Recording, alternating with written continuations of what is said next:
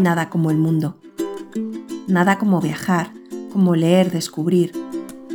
Nada como hablar y escuchar. Este es el podcast de No Place Like World.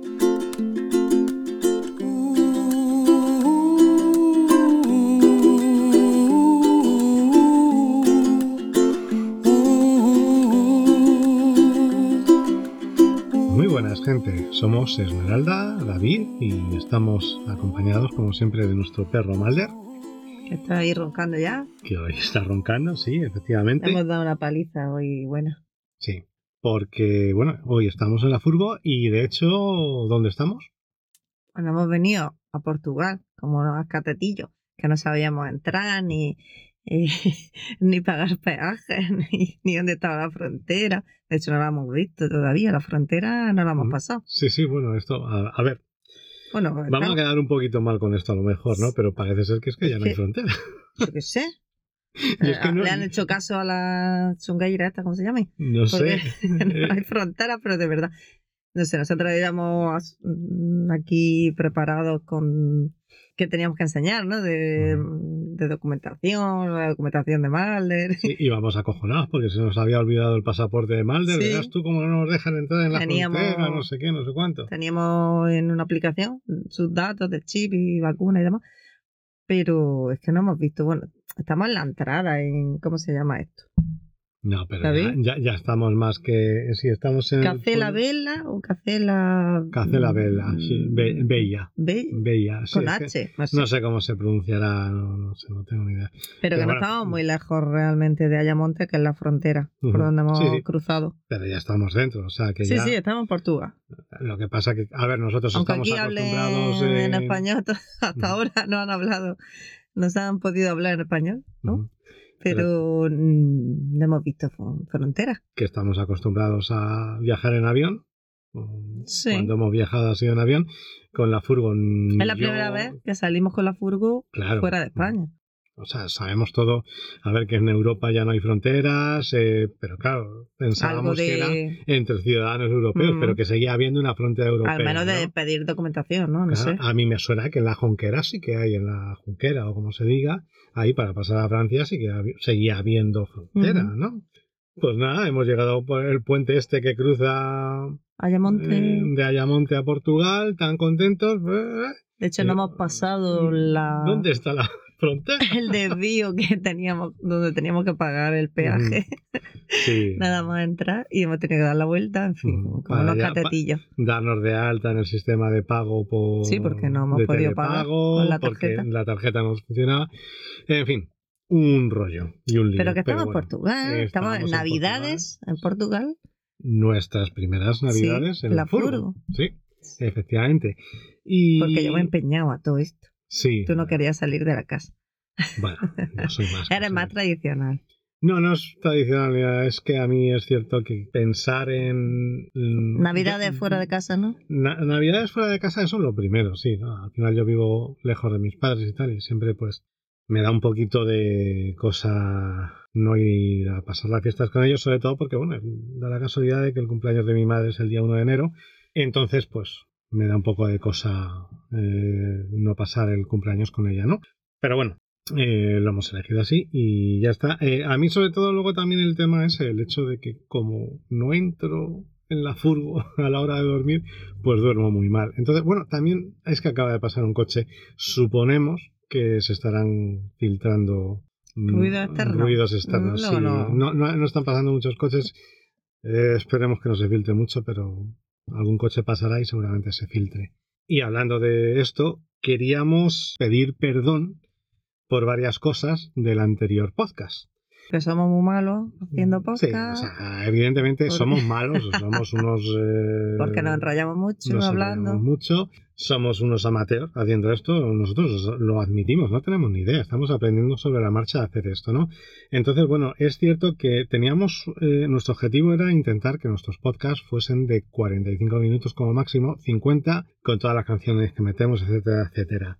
Pero en este último, pues como el, estábamos hablando de una cosa pues muy interesante, todo esto de los libros llevó a bastante debate entre nosotros y tal, pues se nos acabó yendo bastante el podcast de madre, ¿no? Entonces, pues bueno, quisiéramos este intentar que quede un poquito más corto, ¿vale?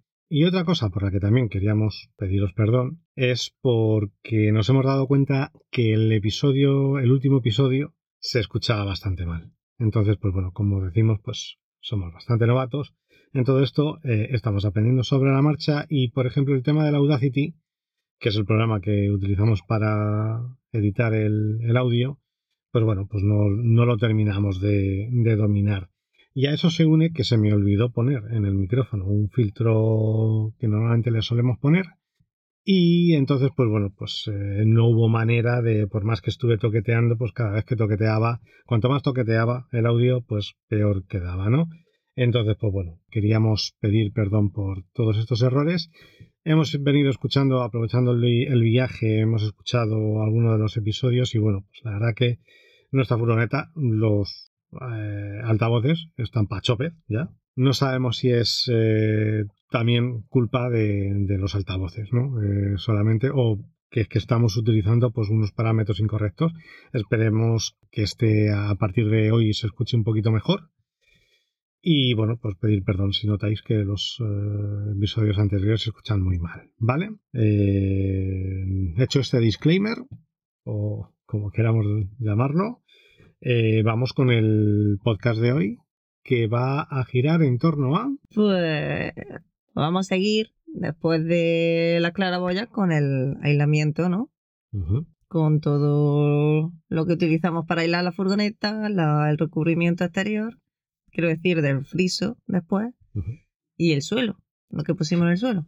Sí, porque o sea, si vamos cronológicamente, pues bueno, lo primero fue comprar la furgoneta, todo lo que nos pasó con ella, arreglamos el interior, o sea, lo acondicionamos, pusimos luego las claraboyas y entonces pues ya llegaba el momento de, o sea, el siguiente paso era lo que es el aislamiento, ¿no? Como ha dicho Esme. Entonces, pues nosotros los materiales que utilizamos para aislar la furgoneta fueron, por un lado, Kaiflex, por otro lado XPS y por otro lado eh, un aislante reflexivo. Que bueno, normalmente los que sabéis eh, o sepáis algo de cómo van los aislamientos de las furgonetas, sabréis que no se suele utilizar tanto, tanto material, ¿no? Pero bueno, nosotros eh, preferimos pasarnos más que quedarnos cortos y por eso pues pusimos, instalamos tantas cosas. Sí, a falta de uno, pues tres. Eh, la primera capa que pusimos fue eh, el Kaiflex. Kaiflex de varias medidas. Utilizamos de 20 milímetros o de 2 centímetros de grosor para lo que son los paños que hay eh, dentro de la furgoneta. O sea, con me refiero a todos los trozos de chapa que hay planos, ¿vale? Sí, tipo cuadrado, los, más extensos.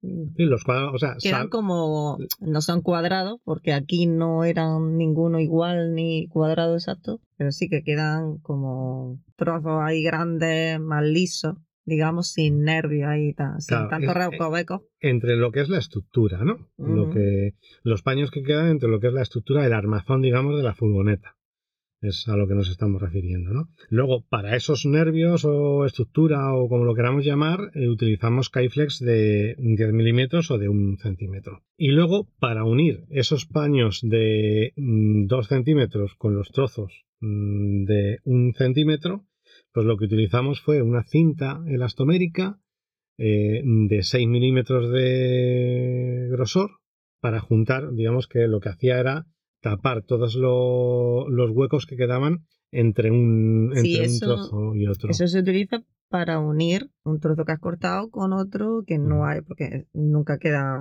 pegado y siempre hay ahí un hueco para aislarlo todo al máximo y, unir todas esas piezas que ha ido pegando. Que usamos este material, el material este elastomérico, pero que al final todos los conocen como el Kaifle, ¿no? Sí, es la marca. Sí, sí, no, esto es... Pues por la facilidad, porque se pega, porque se puede amoldar a, a, la estructura, ¿no? A, los diferentes tipos de, mm, ¿cómo decirlo? A la chapa, como, como sea la chapa, si, si hay o una forma con el Claro. nervio, lo que sea. Que es adaptable. Que Esto sí. se adapta a las formas, a, a las formas de lo que tiene que recubrir, ¿no? Entonces, como las furgonetas pues suelen ser, ten- suele- suelen tener curvas, incluso las Ducato, que suelen, o sea, que son más cuadradas y tal, pero también tienen curva, o sea, no son exactamente, no son rectilíneas, ¿no? Siempre tienen un, un abombamiento o algo. Entonces, pues, eh, este material, eh, lo bueno que tiene es eso, que al pegarse, pues se adapta perfectamente a, Sí, a esas formas. se podría recortar bien, etcétera, pero también es cierto que es Sí, que todo esto no significa que vaya a ser fácil poner. Es más fácil de instalar que otros materiales, pero eso no significa que esté chupado, ¿vale? No, claro, que empleas tiempo, que tienes que medir. Y que como no hay una sola pieza igual, al final tienes que medir bastante, recortar, amoldarla, meter las manos entre los huecos, que no se hace en un solo día, o al menos no si no quieras estar todo, todo el puñetero día ahí pegando con el caifle. Que se nos hizo más pesado de lo que parecía. Mm, Sí, que esperábamos que esto lo íbamos a nos lo íbamos a ventilar en un día y no fue, o No. sea, al final te encuentras con que tienes que ir haciendo muchas mediciones, tienes que ir luego cuando lo vas a poner, ir con mucho cuidado cómo lo vas a poner, que te entre bien, etcétera, etcétera, ¿no? Pero sí es cierto que, que era el- lo mejor para, para ese primer aislamiento con la chapa. Sí, que al final, como primera capa, es la, la, la mejor, por así decirlo, sobre todo porque te permite hacer un sellado completo de todo lo que es la chapa, porque había, nosotros teníamos eh, bastante miedo mm, por lo que habíamos visto en todos los canales de YouTube y tal, que mucha gente decía que si dejabas sin cubrir unos trozos de chapa, por ejemplo, les pasó a... Al son de mi furgón, lo, mostraron que le habían Claro. salido hongos, por Efectivamente. la condensación, no sé qué. Claro, no porque sé. solo habían puesto primero en los paños estos que decíamos, entonces no habían cubierto lo que eran eh, los nervios. Claro, pero que ya no es tanto, a lo mejor, cubrir todos los recovecos que no, a los que no puedes acceder con la mano, realmente, para pegar el caifle por, por dentro, porque aquí había muchísimo, que no era todo liso, sino había muchos nervios huecos grandes que quedaban ahí y para pegarle era complicado, sino que exteriormente se viera todo cubierto. Claro. Y es lo que creemos que, que sí que hemos conseguido. No sé Ujú. cómo estará adentro, si habrá hongo ahí. No, espero que no, hombre, no debería, no debería por todo lo que vamos a seguir diciendo ahora de las capas, ¿no? Pero bueno, pero sí que el tema, también luego teníamos miedo, un poquito de miedo a lo que se dice de los puentes térmicos, ¿no? Porque aparte de lo de los hongos, si tú solamente pones, que creo que las autocaravanas de, y las camper de marca, lo que te hacen es ponerte efectivamente los, los paños y, y ya está, ¿no? Pero una de las cosas que te puede pasar si haces esto es que te cree también un- unos puentes térmicos, ¿no? Puente térmico es como la chapa mm, por dentro está unida a la chapa de fuera, lo de fuera transmite el, el calor hacia adentro. Entonces ese era otro de los motivos por los que queríamos dejar todo totalmente cubierto o lo más cubierto posible, ¿no? Para evitar estos puentes térmicos. Que luego, por ejemplo, eh, en el canal de Javier Ordieres, que él también decía que no podía poner, eh, que él no quería poner Kaiflex porque si luego pones un tornillo, tornillos de los rastrales que van a la chapa, etcétera, etcétera, eso crea un puente térmico de la hostia. Recuerdo que decía, "Ah, un puente térmico de la hostia. Eh, vamos a ver, Javier, Javierín, eh, eso tampoco es así, hombre. Eh, un tornillo tampoco va a hacer que te pase la temperatura exterior hacia adentro como si fuese un chorro, ¿vale? Pero es que otro material no, no hace. Claro, es que él, una de las cosas que decía por las que no utilizó Kaiflex, sino que utilizaba lana de roca, era precisamente por eso, porque decía que evitaba los puentes térmicos. Eh, Pero si no atornilla, da igual. también a- a- atornillaba, ¿no? Entonces no, no recuerdo muy bien ya. Quiero decir que si hace un tornillo que llega a la chapa, da igual el, el aislamiento que tenga. Claro, yo supongo que como la suya sé, es una. Ducato y las Ducato sí que digamos que tienen un poquito eh, entre el rastrel, o sea, la, cha- la parte de la capa de dentro de la chapa está un poquito más aislada. No lo sé, no, no, no tengo ni idea, no tengo ni idea. Pero el caso es que lo decía y, y ya lo que digo, ¿no? Que, que el Kaiflex te aísla eh, y un tornillo que pongas no va a hacer que te vaya a entrar como si fuese un chorro. Yo qué sé. De todas formas, él utiliza lana de roca y es un aislante totalmente válido también, ¿no? O sea, que lo que pasa que, bueno, que nosotros, por ejemplo, la lana de roca no la podíamos utilizar por tema de alergias. Sí, estaba descartada. Completamente. Exactamente. Entonces tampoco, la verdad que sí, se, se supone que es más barata que el Kaiflex, pero luego Lara Mesanza dice también que ella sí que utilizó lana de roca y tampoco le salió tan a cuenta. Pues echaba cuentas y decía, bueno, si es que al final, por lo que me he ahorrado, a lo mejor hubiese sido mejor haber puesto Kaiflex, ¿no? Pero bueno, que de todas formas también lo que hay que tener en cuenta es que es imposible cubrir el 100% de la chapa. Siempre vas a tener algún punto en el que te va a ser imposible poner el Kaiflex, pues porque, por lo que ha dicho Esme, ¿no? Pues que a lo mejor por un recoveco que hay es que te resulta imposible meter el Kaiflex. Puedes meter el Kaiflex, pero no puedes meter las manos para pegarlo. Es imposible cubrir el 100%, hay que intentar cubrir. Sí, que de ahí que nosotros pusiéramos, ¿no? Claro, el siguiente, exactamente. el Eso segundo aislamiento. era una de las cosas que nos llevó a decir, bueno, pues vamos a poner también, por ejemplo, otro material. Y el material que nosotros elegimos fue el XPS. El XPS es un material que seguro que habéis visto en cualquier obra por la que hayáis pasado. Eh, son como unas planchas que tienen distintos grosores, los hay de 2, de 3, de 4, hasta de 6, que son machimbradas, se suelen conectar entre sí y lo que se hace en las casas es ponerlas entre la parte de los ladrillos y luego la parte que va a ir, eh, el yeso que va a ir por dentro, ¿no? Entonces, pues se supone que es un material que la gran ventaja que tiene es que aparte de que mm, repele bastante lo que es el calor y el frío, Bastante nos referimos siempre dentro de unos, de unos márgenes, ¿vale? Pero también repele la humedad. Entonces esto es muy importante porque hay mucha gente que lo que suele poner es el polispan. Pero el polispan lo que pasa es que si a eso le cae agua, por ejemplo, imagínate que tú tiras un vaso de agua encima del polispan, el polispan va a filtrar ese agua, ¿vale? Y va a acabar, va a acabar saliendo por la parte de atrás. El XPS es totalmente hidrófugo. Nosotros también, para el tema este de, de las humedades y tal, pensábamos que eso era una ventaja. Y luego, sobre todo, que es un material que aparte de ser bueno, es muy barato. Porque a nosotros no sé cuántas planchas acabamos comprando, no sé si fueron cuatro o cinco o seis, ¿vale? Sí, era económico. Sí que al final eh, parece corcho, ¿no? Cuando tú lo Sí, ves sí, tú lo ves y es... muy ligero y Ujú. eso también es una ventaja, ¿no? Que- Claro, sí, es que no pesaba nada. Si es que Mm. to- todo lo que pusiésemos a lo mejor fue un kilo y medio. No, No sé. sé. Y costaría, cosa de 20 euros, 25 como máximo, ya os digo. O sea, y no sé, es un material muy bueno. La gran desventaja que tiene es que son planchas rígidas. Entonces, como volvemos a lo que habíamos dicho antes, que ninguna furgoneta es recta del todo, y menos las Sprinter, eso lo que hace es que te complique el ir poniéndolo, ¿no? Ir fijándolo a, a la chapa. Ese es el gran engorro que tiene este material, pues que tienes que ir cortándolo. Nosotros lo que hicimos fue cortar lamas o trozos para ir encajándolos en los huecos que nos quedaban en los paños, ¿no? Porque los paños, después de haber puesto el Kaiflex de 2 centímetros, teníamos en realidad entre los paños y lo que era eh, los nervios de dentro, teníamos un hueco. Entonces fue por lo que decidimos mm, aprovechar ese hueco. Ya que lo tenemos ahí, mm, vamos a rellenarlo con otro aislante. Y por eso mm, os decimos que pusimos este de, de 4 centímetros. Teníamos 4 centímetros ahí de hueco, pues pusimos planchas de 4 centímetros. Entonces, ¿qué es lo que había que hacer? Pues ir cortando tiras y enganchándolas entre, entre los huecos que nos había quedado eh, de, Sí, de los se, paños. se trataba de encajarla, hacer una especie de puzzle, entonces tenía que ir cortando para que cupiesen bien, que te encajasen en ese hueco que había hasta la chapa, que era un grosor ahí grande, y eh, aunque llevara el, el Kaiflex, pues pensamos que, que podría ir bien cubrir todo eso. Fue para ese, ese tipo de, de situaciones. Claro, de- sí, exactamente.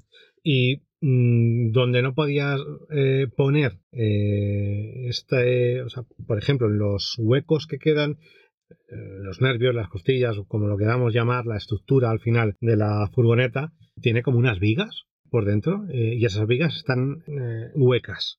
Entonces, sí, pero que hay como un agujerillo Claro, que no tiene fácil, fácil acceso por dentro. Entonces, claro, por agujeros ujú, eh, metimos el, la- el rollo este, ¿no? El poliuretano. Sí, claro, exactamente. La espuma pues ahí esta. lo que hicimos fue meter la espuma esta de poliuretano que te venden en cualquier sitio. Esta que, bueno, pues es como, te va saliendo como una, no sé, como una especie de churro. como una espuma de pelo, es como una no- espuma, cosas sí, así, sí, sí, ¿no? efectivamente. es Pero que luego se endurece. Claro, luego eso se empieza a expandir y se queda y se endurece. ¿Qué pasa? Tú empiezas a echarlo, si no, no has utilizado nunca una cosa de estas, te crees que estás echando poco y eso luego empieza a inflarse, inflarse, inflarse y empieza a salir por todos los huecos y tal. Pero bueno, también es cierto que se, una vez que se endurece, cualquier grieta que te haya quedado eh, entre las los distintos trozos de XPS que, que, hayas puesto, pues esto lo que hacía, digamos, de encofrado, entonces te lo dejaba todo fijo, entonces luego cortabas un cúter con todo lo que, todos los churretes que habían quedado y pues todo el, XPS quedaba perfectamente eh, unido entre sí. Y como todavía eh, pensábamos que lo mismo con dos capas nos, nos seguía llegando, eh, aunque estaba todo bien tapado y tal, lo mismo seguía llegándonos humedad a la chapa y lo mismo. Sí, vamos a seguir teniendo frío, ¿no? Pues se nos daba por irnos a la Alpujarra en diciembre, por ejemplo. Sin calefacción. Sin calefacción y pues dijimos, con más aislamiento, menos. Vamos a poner, vamos a poner menos frío. Ahí seguro que no pasamos frío, no, los cojones. es lo que nos pasó luego, pero bueno. Sí, entonces lo que hicimos fue poner, aparte de todo esto, una capa de aislante reflexivo. La furgoneta, si os acordáis, ya habíamos dicho que traía un aislante reflexivo en los paños. De, era bastante bueno, era muy gordo, de siete capas y tal. Nosotros lo que hicimos simplemente fue poner un, uno de tres capas, un multicapa, un reflexivo multicapa de fino. tres capas fino, eh, que era para mm, dejar todo. Claro, todo cubierto, ya. de, verdad. Todo eh, el Kaifle y el, otro, el XPS debajo. Y esto, el material este que queda como si fuera una nave espacial, ¿no? Efectivamente, parece una nave espacial. En nuestro Instagram teníamos una story, subimos una story mm. en su día en la que, pues eso, parecía la furgo por dentro de una nave espacial. Un, uno que conocía yo, porque todo esto lo hice, o sea, el, este aislante lo puse en, en Pinto, en casa de mis padres uno que conocen ellos allí me, y que sabe de construcción me decía, uy, esto, esto es un material muy bueno, esto no sé qué, no sé cuánto. yo, bueno, yo qué sé, ¿no? El caso es que a mí la sensación que me da, porque todo esto era enero en Pinto, en Madrid, y hacía bastante frío. Entonces, cuando yo tenía puesta simplemente el Kaiflex, al tacto mm, me daba la sensación de que la furgo estaba por dentro muy fría por las mañanas. Cuando puse el XPS, me daba la sensación de que estaba, pues, no vamos a decir cálido, pero estaba con más eh, al, eh, al, tacto se notaba menos frío. Pero cuando puse todo esto, el aislante este del reflexivo, que por cierto esto se puso una vez que había metido los cables ya, eh, que había dejado todos los cables puestos, ¿no? Claro, pero eso ya, o sea, como era parte del aislamiento, pues lo contamos ahora. Pues mm, sí que me volvía a dar un poco la sensación de que al tacto era quedaba bastante frío, ¿no? Pero bueno, mm, yo creo que no ha estado de más, sobre todo por el tema de esto de, aislar ya el todo, que no puedan entrar condensaciones ni nada hacia la chapa, no ha estado de más, de más montarlo. Y que no tiene luego ningún misterio. O sea, tú. Sí, es lo, quizás lo más fácil, ¿no? De poner. Porque coges una tira grande y lo cubre todo. Tú coges el rollo, lo pegas abajo. Da igual los nervios y la forma que tenga la chapa. Exactamente. El rollo eran unos rollos de. No sé, no recuerdo cuántos metros, pero por un metro y medio de, de ancho, ¿no? Entonces, pues ponías eh, en un lado de la furgo, lo pegabas con un sí, pelo que hay. Uno concreto, ¿no? Como de, mm, de plata, así. Sí. Eh, era muy fino el de. Sí, es fino, pero aún así. Pegaba muy bien, exactamente. Era. El del Leroy Merlin, sin embargo, el primero que compramos, el primer rollo, se gastó antes de terminar de pegarlo todo y el del Leroy Merlin que compré ya no era tan bueno. El no pegaba tan bien. el mm. primero que compramos lo habíamos comprado en el Bricomart. El caso es que, que ya digo, o sea, esto lo que haces es eh, pegas eh, el inicio en un lado, vas desenrollando vas, y vas poniendo eh, por todo el, el lateral, vas pegándolo y vas haciendo toda la forma de la furgoneta. O sea, luego la siguiente capa, pues la sobremontas encima de la capa que ya habías puesto y ya está. Y, así vas haciendo todo lo que es el, interior de la furgoneta, ¿vale? Sí, que, al final mmm, quizá no hemos pasado de, aislamiento y nos hemos dejado bastante en el aislamiento, porque el Kaiflex no es barato. sí, el XPS sí, pero lo otro, el reflexivo, tampoco que sea muy económico porque son rollos grandes y te deja y también dinero. Lo que pasa con el reflexivo es que a lo mejor te puede pasar que de hecho nos pasó a nosotros. O sea, que terminas el rollo y a lo mejor te falta muy poquito por, por continuar, ¿no? O sea, te queda muy poco por cubrir. Entonces, tienes que comprarte otro rollo. Y otro rollo, pues a lo mejor te estás dejando otros 50 o 60 euros por, por nada que tienes que cubrir, ¿no? Mm. Dentro de lo que cabe. Eh, Pero que, que aún así, que es lo que yo preguntaba, ¿no? En, o te, pregunté en algún momento, si realmente eso iba a evitar el frío y el calor, porque luego lo hemos padecido, esos extremos de temperatura, que de por sí solo, aunque hayamos puesto esos tres tipos de aislamiento, no van a hacer que no pases calor Claro. o no pases frío.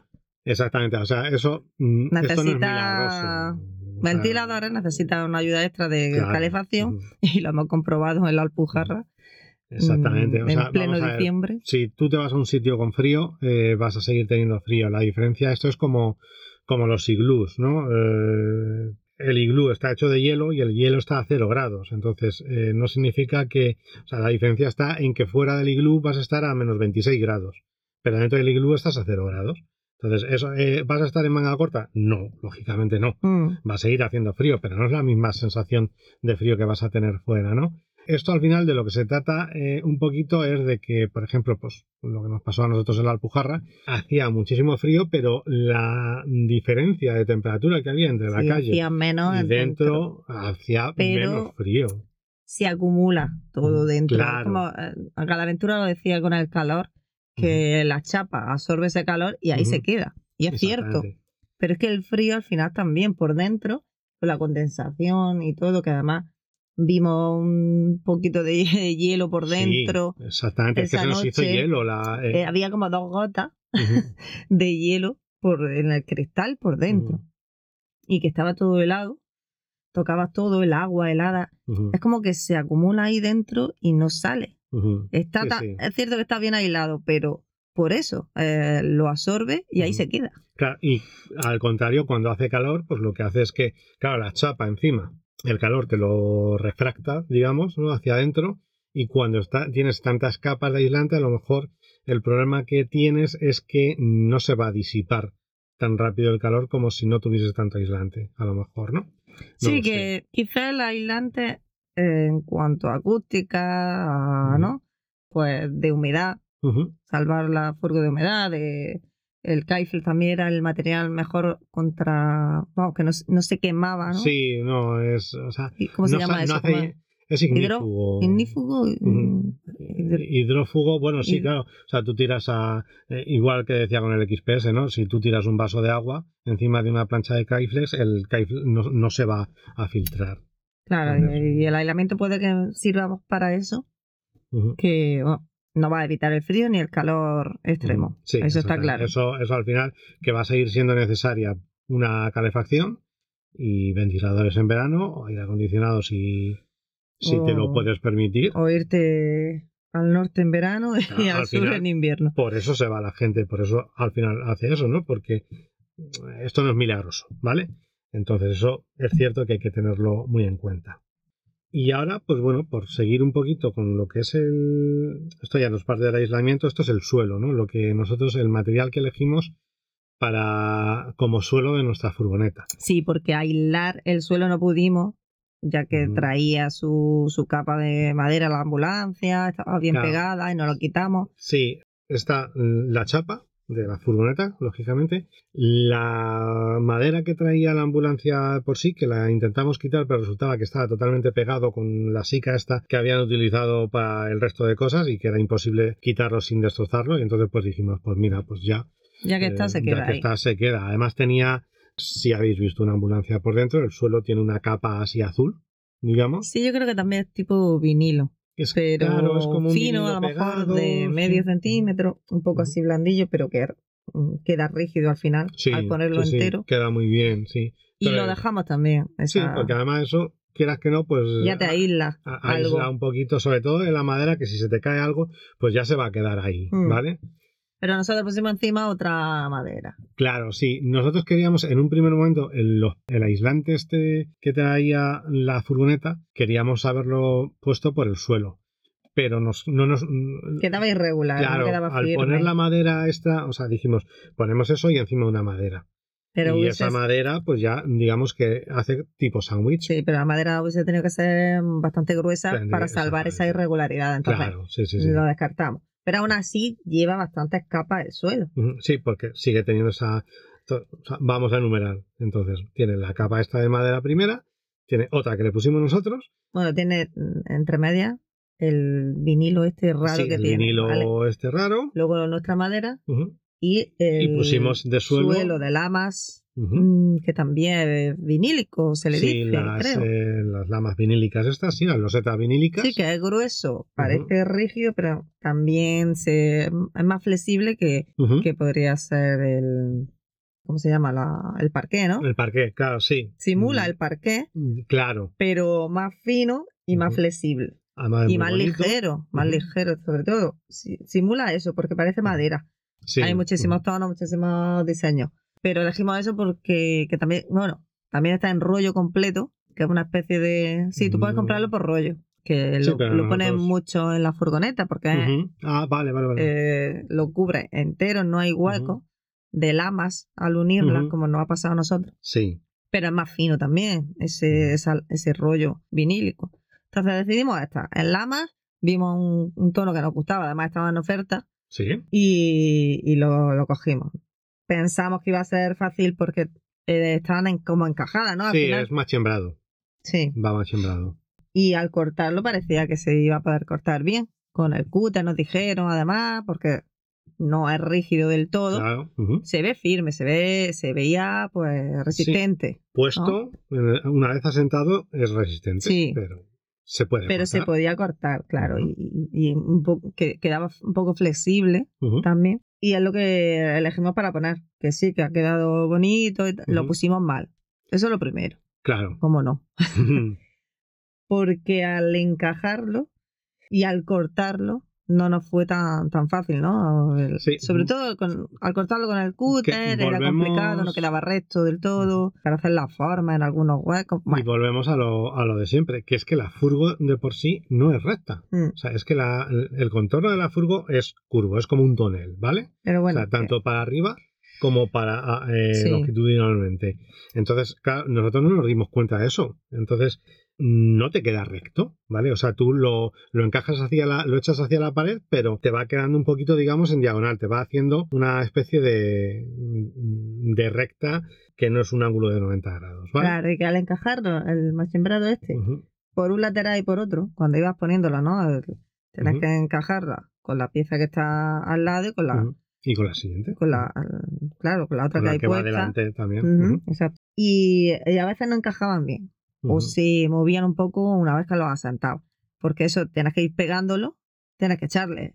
lo- El producto que nosotros utilizamos para que se pegara al suelo y encajarlo, darle ahí fuerte para que se pegue. Entonces, a veces no, no lo encajamos bien. Sí. ¿Cómo se llama la cola esta que No, era, era lo que- era, era Sika, lo que pasa que a diferencia de la Sika que utilizamos para las claraboyas, esta era la Sika normal que te encuentras Adhesiva, en el ¿no? Inventin, era adhesiva era pegamento adhesivo de la marca que en Se principio suponía que tenía que, o sea, esto es lo que te ponen, que te pega un, un buzón en, en una pared y que no se, y se supone que no se cae, ¿no? sí, Pues, pero a nosotros luego, se nos ha despegado. a nosotros se nos ha Y- levantado el, el suelo. Sí, De- además algunas lamas se nota que ya están un poco más levantadas y desencajadas de la de al lado. Entonces, en ese sentido, mal, Sí, la sí. verdad.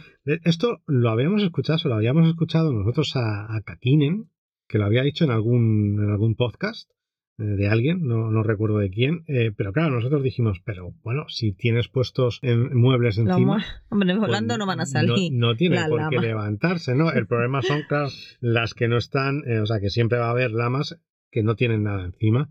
Y esas son las Mm. que se están, digamos, se han despegado, o sea, la chica se ha despegado y se están, pues, eh, como que se están desencajando unas con Claro, otras. exactamente. Y parece que ya que están un poco sueltas y hay huecos entre ellas. Claro. En fin. Entonces, a lo mejor yo, si hubiese que volver atrás, a lo mejor hubiésemos puesto. Sí, pero que es eh, complicado elegir un material claro. para el suelo, igual que para las lamas de que ahora diremos. el friso y pff, igual que otras muchas cosas. Es que mm, al final los materiales sí que hay específicos que son más ligeros, etcétera, etcétera. Pero no puedo utilizar, no hay gran variedad.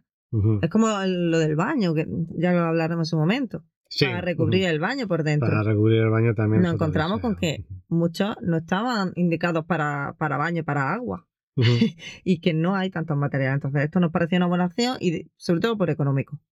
Porque lo encontramos en oferta y nos gustaba el color, era el que estábamos buscando. Y que decimos económico, pero esto no significa Bueno, que cueste 20 euros. Es que económico, O sea, que te cueste poner el suelo 20 euros, no. Esto nos costó ciento y pico euros. También. económico dentro de lo caro que es. todo. Claro, es que lo que pasa que este era más barato que a lo mejor otras que había. Sí, que estaban en oferta porque quedaban pocas pocas cajas. Sí, exactamente. Era prácticamente esa. Bueno, ese es el suelo. Y luego, pues ya eh, lo siguiente que pusimos pues fue el, el friso. Nosotros elegimos para las paredes eh, friso de madera, el friso este machembrado que te encuentras en, en cualquier gran superficie. Sí, Eh, queríamos utilizar uno que no fuese muy caro porque lo mismo. Aquí te deja Sí, otro pastón que además necesitas bastantes mm, lamas, bastantes, ¿cómo se llaman? Los conjuntos de... Lo venden por, ¿cuántos? ¿Seis, siete? Mm, Seis, siete son- lamas de... No, son 10. El- los paquetes 10 estos, paquetes ¿no? de 10. Eso, de, de 10. Y que sí, que son largos, etcétera, etcétera, pero tenés- nosotros queríamos cubrir toda la furgoneta, techo y paredes, Sí. y se nos iba a ir bastante, y puertas. Ujú, Y puertas, exactamente. Y sí, claro, pues vimos uno en, en no sé dónde. Habíamos visto primero uno en el Bricomar que nos gustaba, Pero, sí. eh, pero cuando fuimos a por ello eh, acababan de cambiar de distribuidor. Entonces Sí, ya ya no no lo- estaba ese eh, y ya pues si, si antes costaba 18 euros, ahora te- el que tenían mínimo de precio te salía por 35. Sí, ya no tenía el mismo. Es que, claro, Mm. nosotros íbamos viendo antes de, de empezar a camperizar, fui- Mm. fuimos viendo todos los, los materiales. Y Sí. cuando íbamos a comprar, pues ya habían cambiado. O había subido de precio, que es lo que pasó. Coincidió con la subida de precio generalizada que empezó a haber Y- y después de la pandemia. Y el fuera de stock, Y el fuera por de stock, ejemplo, claro, como el, Ah, el sí, el fregadero. como el fregadero. El fregadero, sí, que luego. que nos quedamos que también tardó- sin él, sin el que habíamos visto. Al final lo acabamos comprando, sí. Sí, pero que era otro, Eh, muy no- parecido, pero Bueno, sí. era de otro distribuidor. Pero- En fin, Ujú, que nos vimos que con, con la necesidad de encontrar uno Ujú. más económico, donde teníamos en ese momento cerca ujú, un- sí, una eh, tienda de estas, de, de el- el bricolaje. Bricomart, al final, o sea, no, perdón, lo El compramos Heroi. al final el Heroi. Sí. Y el Heroi, pues, Perdona, igual que hemos dicho antes lo de Mm. eh, Javier Ordieres del puente térmico, él, ahí ya lo avisó. él ya lo había avisado Mm, y de- él también compró un montón de cajas de lamas, de, de paquetes de lamas en Leroy Merlin y los devolvió al día siguiente Sí, es porque cierto. decía que eran una mierda. Pues ahí Javier, Javierín tenía toda la razón. Sí, porque ser el más económico de todos los que hay, que no es Mm. barato, volvemos a decir, Volvemos a decirlo. Es que esto eran 19 euros cada. pero era lo más económico en comparación con otros, que es que de verdad era exagerado el Es que precio. te podías dejar 60 euros por paquete de 10, ¿sabes? Pero el problema aquí era que no encajaban, porque no estaban todos rectos, a veces no encajan unos con otras, Sí. el material en sí. Claro, Y esto lo que, lo que yo fui viendo que pasaba, cada paquete venían 10 lamas y de esas 10 lamas, mínimo en cada paquete te venían 3 que estaban o bien combadas, o bien estaban arqueadas, o bien pues no encajaban entre sí. Sí, que era imposible utilizarlas. era imposible utilizar el 100% de, de ningún paquete. Pero de verdad que es que os estoy diciendo que es que acabamos comprando 15 paquetes entre unas cosas y otras y me fue pasando eso del 30% mínimo en todos. O sea, eran tres lamas mínimas que había que tirar. Entonces tuve una movida muy tocha en el Leroy de Merlin de Getafe, porque esto me pilló ya en pinto.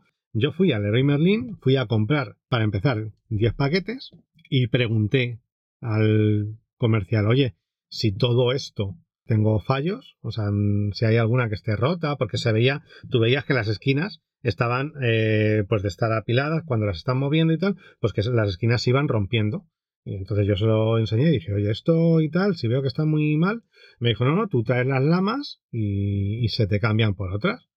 Bueno, cuando yo llegué con mi 40 casi por ciento de lamas cambiadas, con mi ticket, me llega eh, el que estaba esa tarde, ahí en el, en el Leroy Merlin de Getafe, del Nasica, me dice, ¿y cómo sé yo que tú has comprado esto aquí?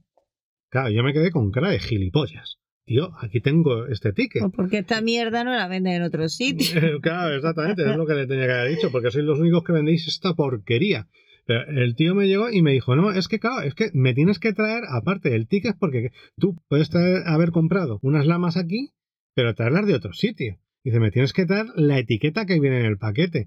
Y le dije, tío, ¿me vas a hacer volverme a mi casa a por unas, unas etiquetas? Sí, sí, es que si no, no te, la, no, te, no te hago la devolución.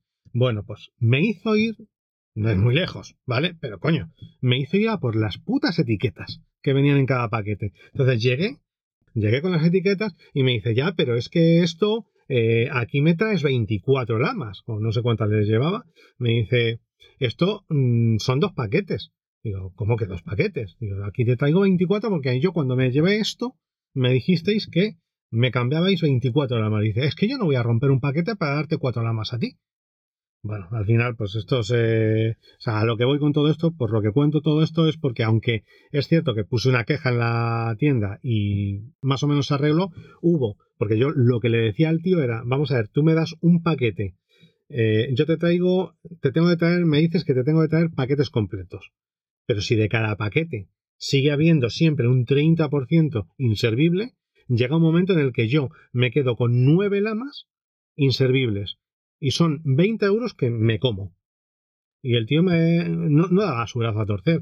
Puse una queja en la tienda. En la tienda me pidieron perdón, sobre todo por lo del tema de lo de las etiquetas. Pero bueno, que me dijeron que sí, que al final tenía que ser paquete por paquete. Pues bueno, pues al final hubo, tuve suerte en un último paquete que más o menos eh, vinieron, eh, que al final nos comimos dos. Sí, los que, que no venían, los que no venían bien, pues se tuvieron que, que utilizar igualmente y, uh -huh. y ya sí, está. en otros en trozos más pequeñitos, en otras cosas que hicimos. Pero que no recomendamos comprar uh -huh. esta allí en el Leroy.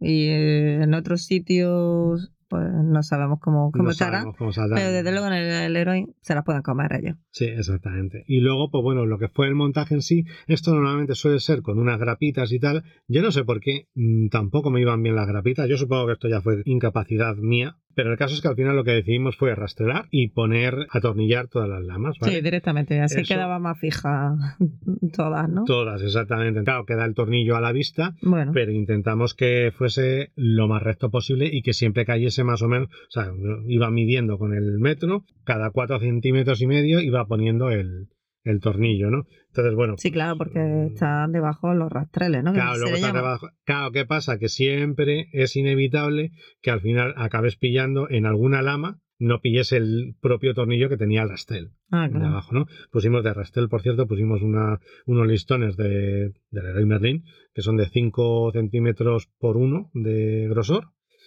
costaba también 7 euros. Al final es lo mismo, pues lo que son los arcos del techo eh, y las paredes, te acabas teniendo que comprar casi 10, acabas dejando otros 80 euros en rastreles, ¿no? Eh, el caso es que, bueno, bueno, yendo ya a lo que es el montaje, eh, lo que hicimos fue ponerle dos capas de tapaporo. Yo no lo quería poner así, ¿no? En un principio, como me apremiaba un poquito el tiempo, no quería ponerme a barnizar ni nada, pero vimos que compré en un primer momento un barniz en spray que tiene el Leroy Merlin, pero vamos, no rendía nada. Al final lo que hice fue eh, barnizar, dar o sea, dos manos o dos capas de tabaporos y luego una de barniz por los dos lados y se fue, luego lo fui a montar. ¿Qué pasa? Al ir a montarlo me di cuenta llega un, una primera cosa. O sea, lo normal es que tú llegues y la pongas en el techo, o sea, perdón, en el techo, no en el suelo, pones una lama y a partir de ahí empiezas a ir para arriba. Pero ¿qué, pasa? Que aquí tienes que contar con los pasos de rueda. Entonces, no vas a tener. Tú, em, yo empecé antes de atornillar, empecé a poner varias lamas, eh, salvando el paso de rueda, y luego puse ya, una vez salvado el paso de rueda, una entera, ¿no? Pues no, no encajaban, no sé por qué, no encajaban, o sea, se quedaba una más alta que otra. Claro, yo miraba con el nivel y veía que es que estaba todo como desviado, o sea, estaba mal levantado de un lado. Yo rompiéndome la cabeza decía, hostia, es que si yo pongo el nivel en su sitio, digamos, quedaba todavía muchísimo peor. Esto luego al final, quien dio con la clave, eh, al final esto lo fui poniendo como pude, más o menos que a ojo vi que quedase más o menos recto. Es cierto que ha quedado recto, sí. Sí. Pero quien dio con la clave de lo que pasaba fue mi amigo José, que me dijo, claro, tío, es que eh, estaba levantado eh, la furgoneta de atrás porque no tenía carga. O sea, evidentemente las ballestas levantan la parte de atrás, entonces la furgoneta nunca va a estar recta. Sí, que en la calle, sí, que en la calle tampoco va a estar Y nunca que nada recto. la calle nunca, va a estar, totalmente recto. nivelada. Que, que es otra cosa que normalmente se hace tan fácil, lo ves tan fácil Claro, los demás, exactamente. y a la hora de empezar a poner la primera, dices, pero ¿cómo? ¿Qué es recto aquí? Porque no te puedes guiar por el nivel, o al menos Claro, nosotros no, no, pudimos. El nivel no podías. Y yo lo que le decía a David es, es por ojo lo que quede recto. Ujú. Y a tomar por culo. El nivel diga lo que le da la gana, lo que quiera. Pero, eh, ¿cómo está recto? ¿Cómo lo vemos que está recto? Ya está, pues así. Sí. Y luego, eso, otra cosa que todo el mundo en los vídeos de YouTube pasa por alto u omite es cómo juntan, cómo consiguen juntar las que van subiendo desde, el te- desde las paredes con Sí, las cuando del techo. llega a lo más alto de la pared, a lo más alto que puedas, ¿no? Con la Ujú. lama. Y empiezas con el techo, ¿cómo une eso? Puede que al ser las furgonetas más cuadradas, en estas que Sí, hemos visto, cuando son sea más fácil. El, en esta, como lo pusimos, no fue imposible. a lo mejor da la casualidad de que va justo y, y es Mm. más fácil ponerlo, ¿no? Pero en la O Sprinter que una vez han más, hecho no. lo que nosotros, que es superponer mm, dos, no encajarla, sino poner cubriendo esa, ese hueco que queda entre el techo y la pared. Y no está encajado. Pero bueno, pero parece, tú lo ves a simple vista, no, no se nota excesivamente, digamos. Mm. No, claro, sí, sí. Esto, ah, lo que pasa es que, claro, antes de eso, de, de ese paso, yo tuve que poner el techo y en el techo me volvía a ver en el mismo, en la misma tesitura, ¿no? Bueno, que resumiendo, que nada ha sido fácil desde el principio aquí, ni aislar, ni rastrelar, ni panelar. en Sí, fin, que, ni que el en suelo. YouTube, de verdad, volvemos a decir lo mismo. O sea, nosotros, vale, que admitimos que seremos unos negados y todo lo que quieras. y- o sea, de hecho, eh, eh, el objetivo de este podcast, sobre todo, de contar todo esto, es pues, advertir un poquito a la gente de que, oye, que las cosas es que no son tan fáciles como se ven en YouTube. Que es posible hacerlo, por supuesto, porque lo hemos hecho nosotros, pero no es tan fácil como. Sí, que no pasa nada si no te sale como el vídeo que estás viendo en ese momento para ayudarte a hacer, Claro. a camperizar lo que sea. Que te vas a tener que buscar tus mañas y, y- Claro. y vas a tener que Que adaptar todo eso. adaptarte a un Mm. montón de problemas que te van a ir surgiendo, ¿no? Porque al final en YouTube es pim, pim, pim, pim, pim, pim, y todo parece que, se ha, que ha quedado hecho en un día. Pero Sí, que ni desde que- el Kaiflex Mm, se hace todo tan rápido. Claro. Tienes que enfrentarte a este tipo de, de situaciones y resolverlas. Efectivamente. Pues nada, pues ahora para la segunda parte, recítame una poesía, anda. Bueno, pues me lo pide así, con ese tono poético.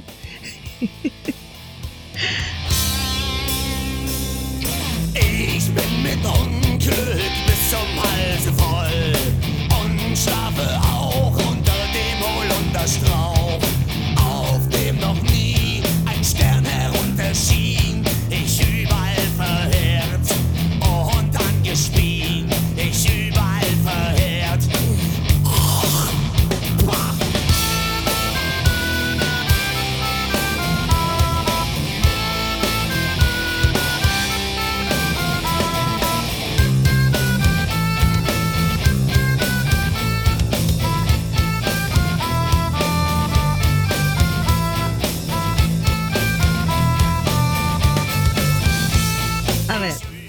Estamos con mm, François Villon, o como Sí, no tengo ni idea de francés.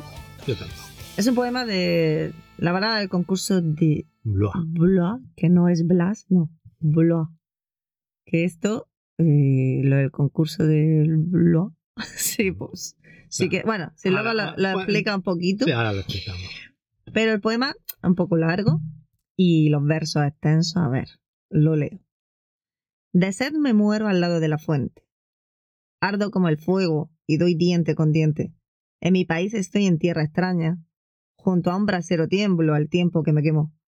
Desnudo cual gusano, visto de presidente. Río al par que lloro, sin esperanza espero. Encuentro alivio la desesperación más triste. Me estoy divirtiendo y sin placer alguno. Sin fuerza ni poder soy poderoso. Bien acogido y por todo rechazado. Nada doy por seguro sino lo más incierto. Todo oscuro me es, excepto lo evidente. No tengo duda sino ante cosa cierta. Por ciencia tengo un súbito accidente. Lo gano todo y estoy como quien pierde. Digo al nacer el día, Dios os dé buenas noches. Tumbado en el suelo, me da miedo caerme. Cuento con qué vivir y no tengo uno chavo. Espero una herencia y de nadie soy heredero. Bien acogido y por todo rechazado. De nada me preocupo y estoy siempre afanado en adquirir riquezas que tampoco ambiciono. Quien mejor me aconseja es el que más me ofende, y del más veraz estimo que me miente. Amigo mío es quien quiere convencerme de que un cisne blanco es un cuervo negro. El que me causa daño creo que es quien más me ayuda. Mentira o verdad, hoy todo me es lo mismo. Todo lo retengo y no sé crear nada. Bien acogido y por todo rechazado.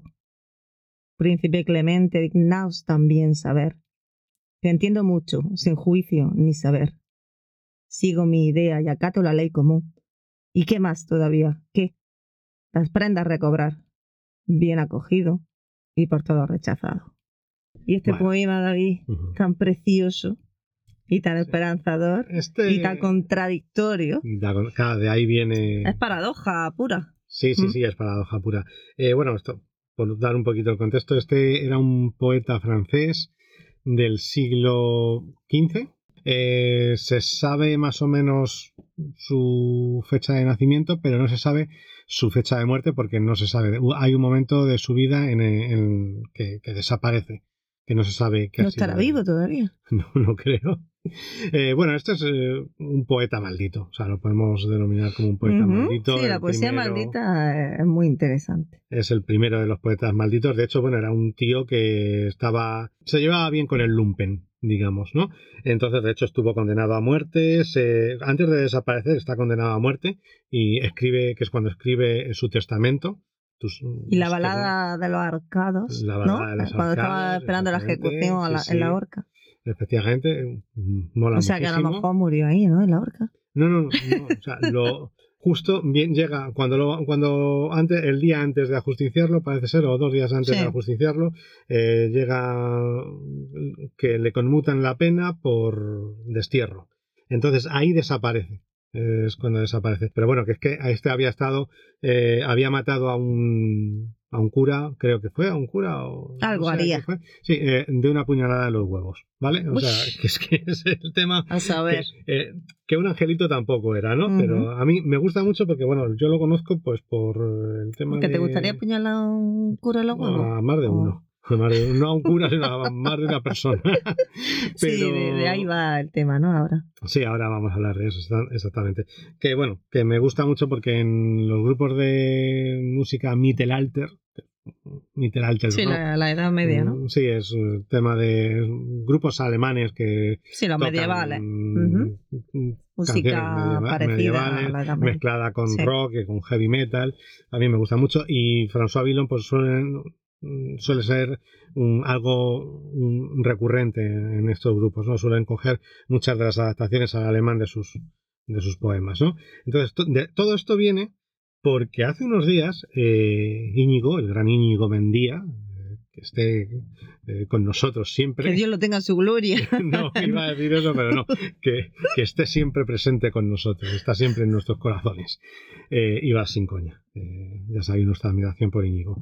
El gran Íñigo, pues contó un- en un podcast, dijo consejos para irte eh, con la furgoneta, la camper o la autocaravana eh, en un ferry coger en un ferry, ¿no? Entonces una de las cosas que dijo fue, insistiendo en que no había que hacerlo, que él lo había hecho, pero que no había que hacerlo, es que como te cobran según la longitud, y la longitud va de, eh, digamos, de 5 metros a 5,99, pues eh, si tu furgoneta mide 6 metros, pues ya es el siguiente tramo, ¿no? Entonces tú tienes que declarar cuál es la longitud de, tu vehículo. Y él dijo, no recomiendo, o sea, esto no tenéis que hacerlo, pero yo lo he hecho. Entonces, ¿qué, ¿qué, es lo que te puede pasar al final?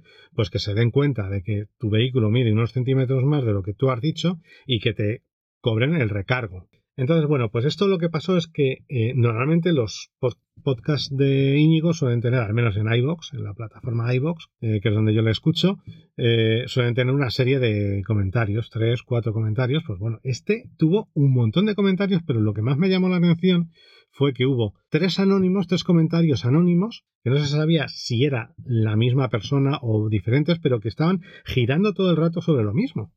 Entonces hubo un primer comentario que se lo echaba en cara que cómo podía decir algo así. Íñigo decía, es cierto, lo que dices, yo lo he contado desde mi experiencia. Entonces venían otros dos comentarios siempre anónimos que seguían dándole vueltas a lo mismo, ¿no? Entonces yo, que tengo tendencia a ser abogado de pleitos pobres, salí eh, diciendo, vamos a ver, pero que es que este está, eh, ya, lo, ya ha dicho que no hay que seguir su ejemplo. Pero es que encima estaría bien saber si estamos hablando con una misma persona o con tres. Si estamos hablando con un salvador de la seguridad marítima o con tres salvadores diferentes de la seguridad marítima. También es cierto, pero que a veces cuando hacen comentarios, creo que a mí me ha pasado, si no está registrado, si no te has dado de alta como con un nombre, con Sí, algo así, Que te ponga aparece anónimo. y tú no, no te das cuenta. Pero vale, pues a, a esto es a lo que voy, ¿no? Si tanto necesitas dar tu opinión sobre algo que previamente Sí, te han primero dicho te que es, identificas, ¿no? eh, que está, te están diciendo esto no lo hagáis, yo lo he hecho, pero no lo hagáis. Pues si tanto, pese a eso, tanto necesitas dar tu opinión, pues identifícate, ¿no? Porque es que aquí. Sí, a ver, de alguna lo- forma, no es que des tu DNI. ni Claro, tu- exactamente, que es lo que me echaba a mí luego uno en cara. Es que tú tampoco te identificas, porque yo ponía. David B. Va a dar tu dirección y tu número Eh, de claro, teléfono. no, te voy a dar hasta mi DNI, no te jode, ¿no? Pero es que el tema es, sobre todo, porque ya no sabíamos si era, o yo no sabía si era una persona o tres diferentes, ¿no? Y estaban diciendo una soplapollez.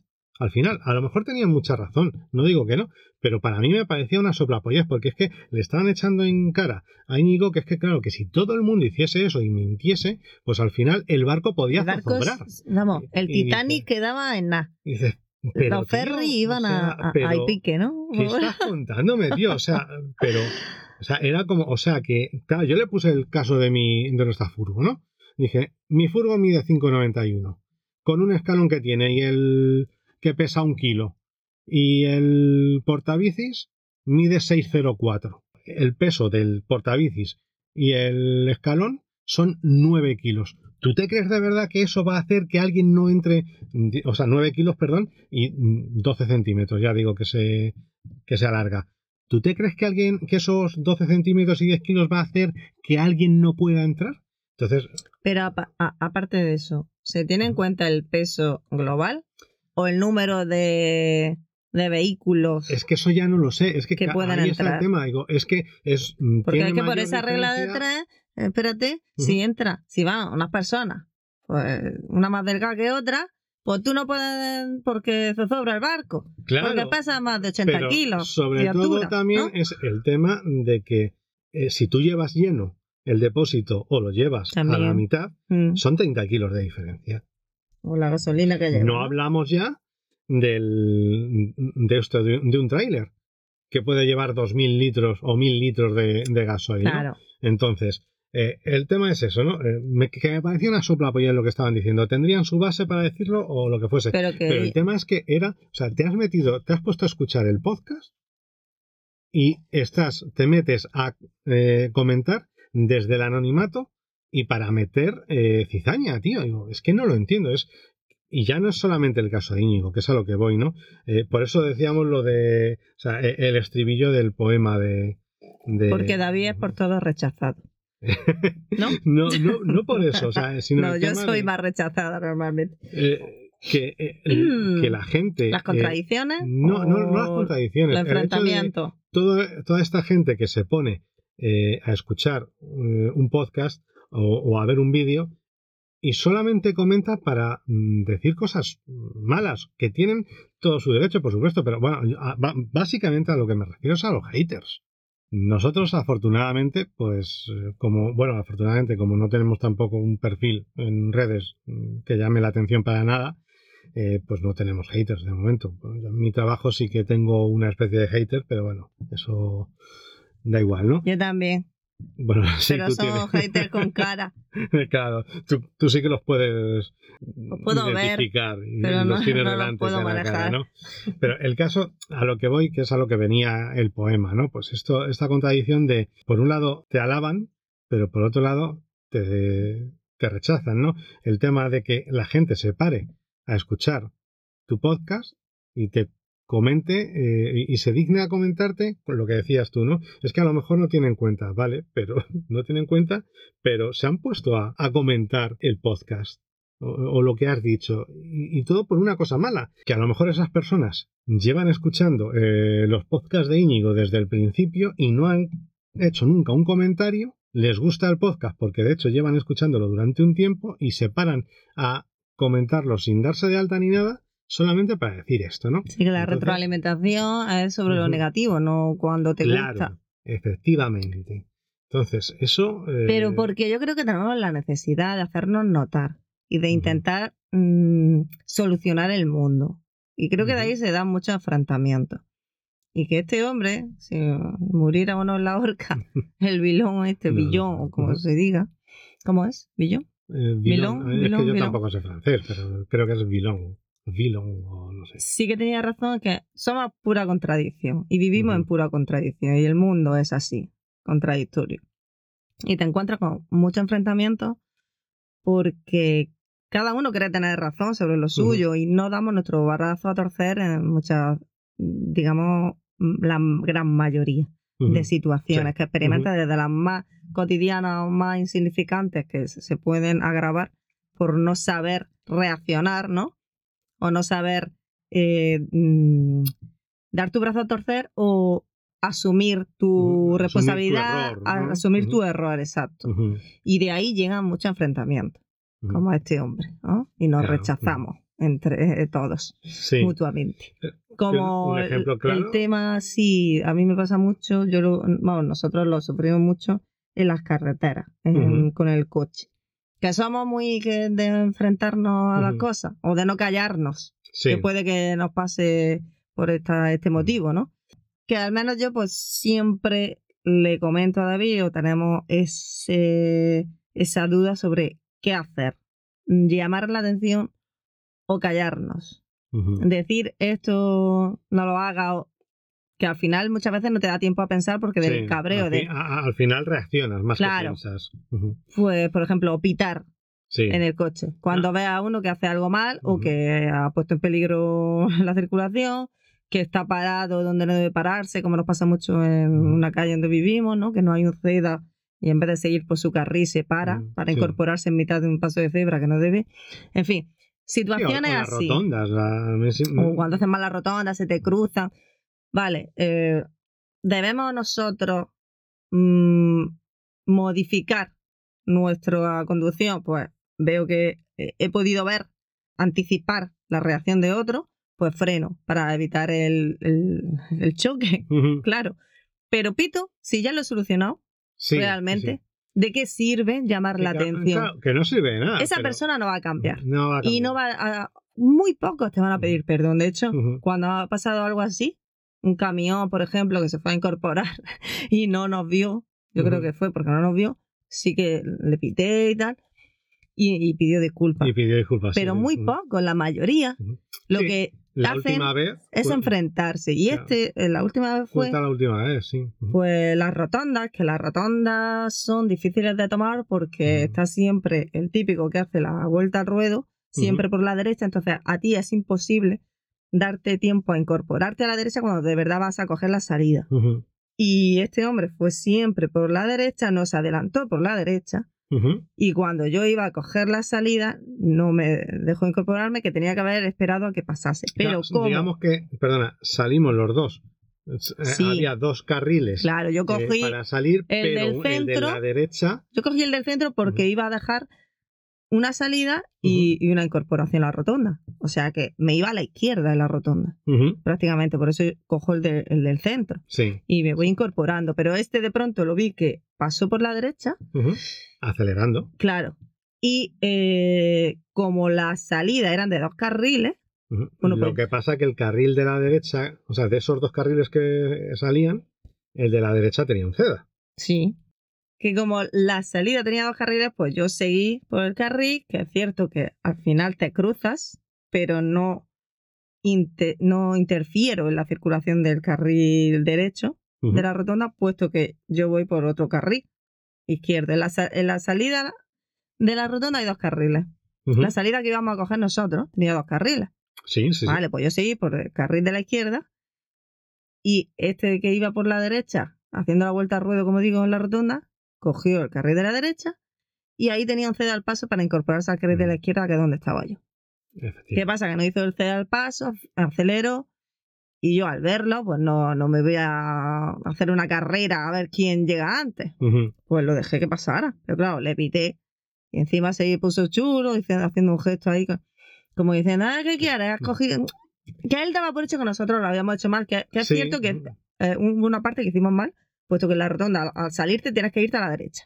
Sí, pero no pudimos irnos a la derecha porque estaba ocupada por él que en lugar de haber cogido... Que estaba acelerando y Claro, adelantándonos por la derecha. Pero que es que él, el carril que tenía, es cierto que no pone obligatoriamente que tengas que irte hacia la derecha, Mm, pero es que él había cogido eh, la rotonda desde el carril externo, eh, pasando una salida, una primera salida. Entonces, claro, o sea, Una salida y una incorporación a la rotonda. O sea, es que, había hecho que el problema es que casi entera eh, la rotonda por la derecha. en todo momento a ese coche eh, a nuestro lado impidiéndonos eh, coger el, eh, el carril. Claro, la que ahí. ¿qué haces? Mm, por ejemplo, en esa situación, como muchas otras hemos tenido.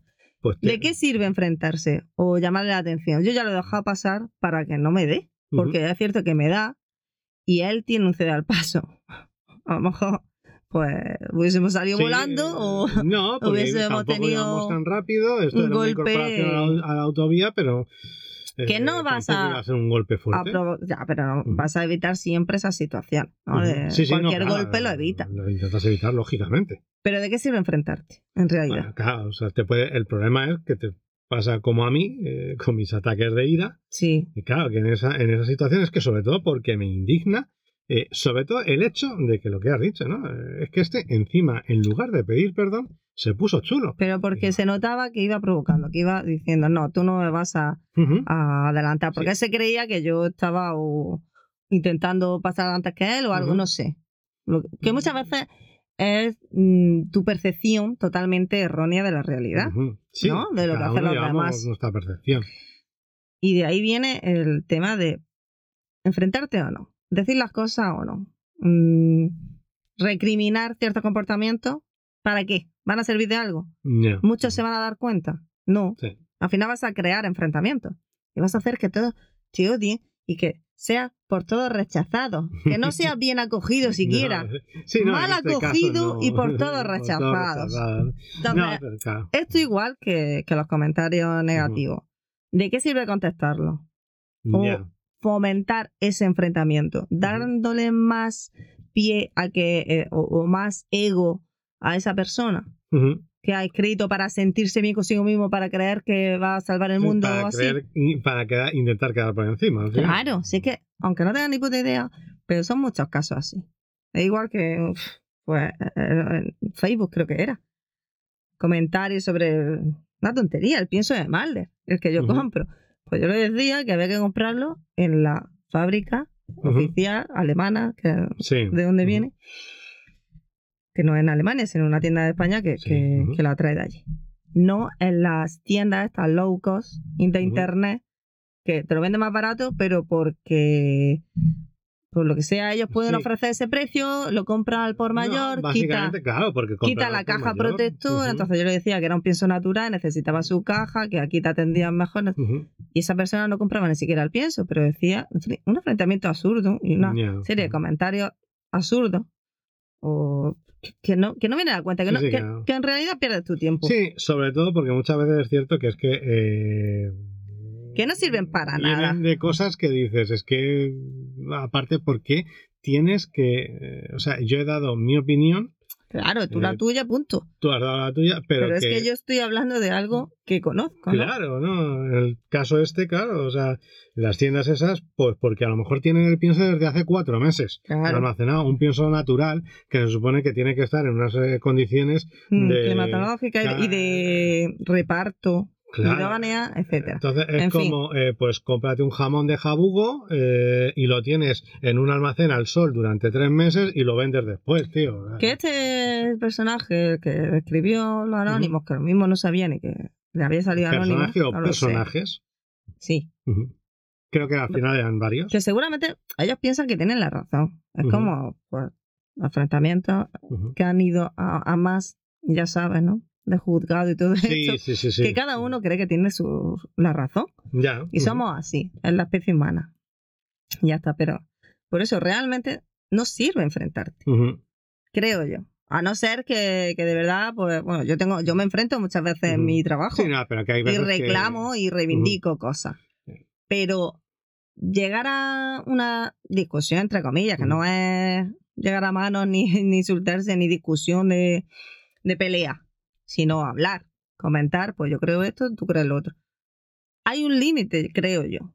Que llega un momento en que no hay más vuelta de tuerca, que no va a llegar a más, entonces deja de perder el tiempo. Ya está, que cada uno se vaya pensando que tiene la razón y a tomar por culo. Ya. De ¿No? todas formas, mm, ¿tú crees que esto que estás diciendo... Que eh, lo vamos a aplicar en la vida. aplicar? O sea, no, no en la vida. vamos a con este podcast, si alguien... Ah, pues es lo ¿llegaremos que te digo yo día un- siempre. un hater? que no contestes, que, que realmente contestar, y sobre todo los haters de otros. Perdona, Íñigo, pero que cada uno se. Además, Íñigo yo creo que lo gestiona de puta No, no, madre. Íñigo lo este gestiona muy bien, ¿no? Sí, sí, Porque sí, él lo hace... Pero que encima aguantar tú los comentarios de otros. Pues mira, mm, no. Ya, no, cosa pero es a ayudar es que y me otra cosa pareció- buscarte más problemas de que no te incumben. Me pareció una cosa tan, tan fuera de lugar, que sobre todo por el hecho de que, que tú lo leías y era como, joder, si es que ha habido un primer comentario anónimo. Íñigo lo ha contestado diciendo, es mi experiencia. No, pero que, ya está. claro. Pero es que luego venían otros dos y ya no sabía si es que era la misma persona que había comentado y que se había, porque muchas veces Pero- pasa esto también, ¿no? Que te llegas y Sí, le sí. das a esto y, Mm. y se te ocurre otra cosa y la vuelves a poner. Y, y es como... pero que sobre todo Íñigo lo había advertido. Vamos a ver. claro, Esto pues es mi lo que opinión y que lo estoy diciendo para que no lo hagáis. que es a lo que yo ¿No? iba. Es eh, por eso otro comentario que mm, otra vez que volví a contestar. Digo, pero si es que ha dicho que no lo hagáis. Pero Es aún que, ¿qué más así, aunque dijera que lo hiciera, porque creo que eh, todo este episodio, de todo lo que hablamos nosotros, hay muchísimas cosas políticamente correctas, ¿no? Claro.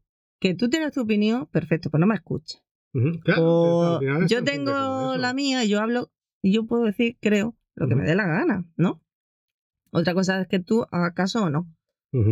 Pero escribir solo porque has visto un pequeño error en algo que han dicho, como si te creara Yeyara, que, Sí, que vas a salvar el tráfico marítimo, Sí. que era lo que les estaba diciendo yo. O sea, vamos a ver. o que tienes la verdad un- absoluta, pues no sé.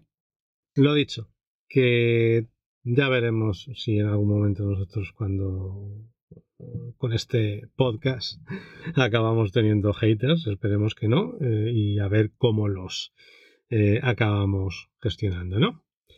Y poco más. Pues yo creo que ya nos podemos ir. Sí, podríamos resumirlo con, con esto que dice, que este verso me ha encantado. ¿Cuál? Que entiendo mucho sin juicio ni saber. Ajá. ¿No? Que al final- Efectivamente. Eso es eh, lo que resumen Ujú. todos los comentarios, hater o no hater. Hater, eh, Todos creemos saber mucho sin tener ni puta idea. Todos somos unos putos cuñados al final.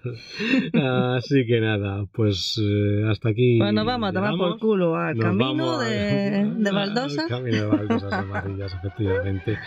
Somos Esmeralda, David y Malder. Y Que sigue dormido. Que sigue dormido. Y os decimos adiós. You're off to see the wizard, the wonderful Wizard of Oz. You'll find he is a wizard of Wiz, if ever a there was. If ever, ever a there was, the Wizard of Oz is one because, because, because, because, because, because, because the wonderful things he does. You're off to see the wizard, the wonderful Wizard of Oz.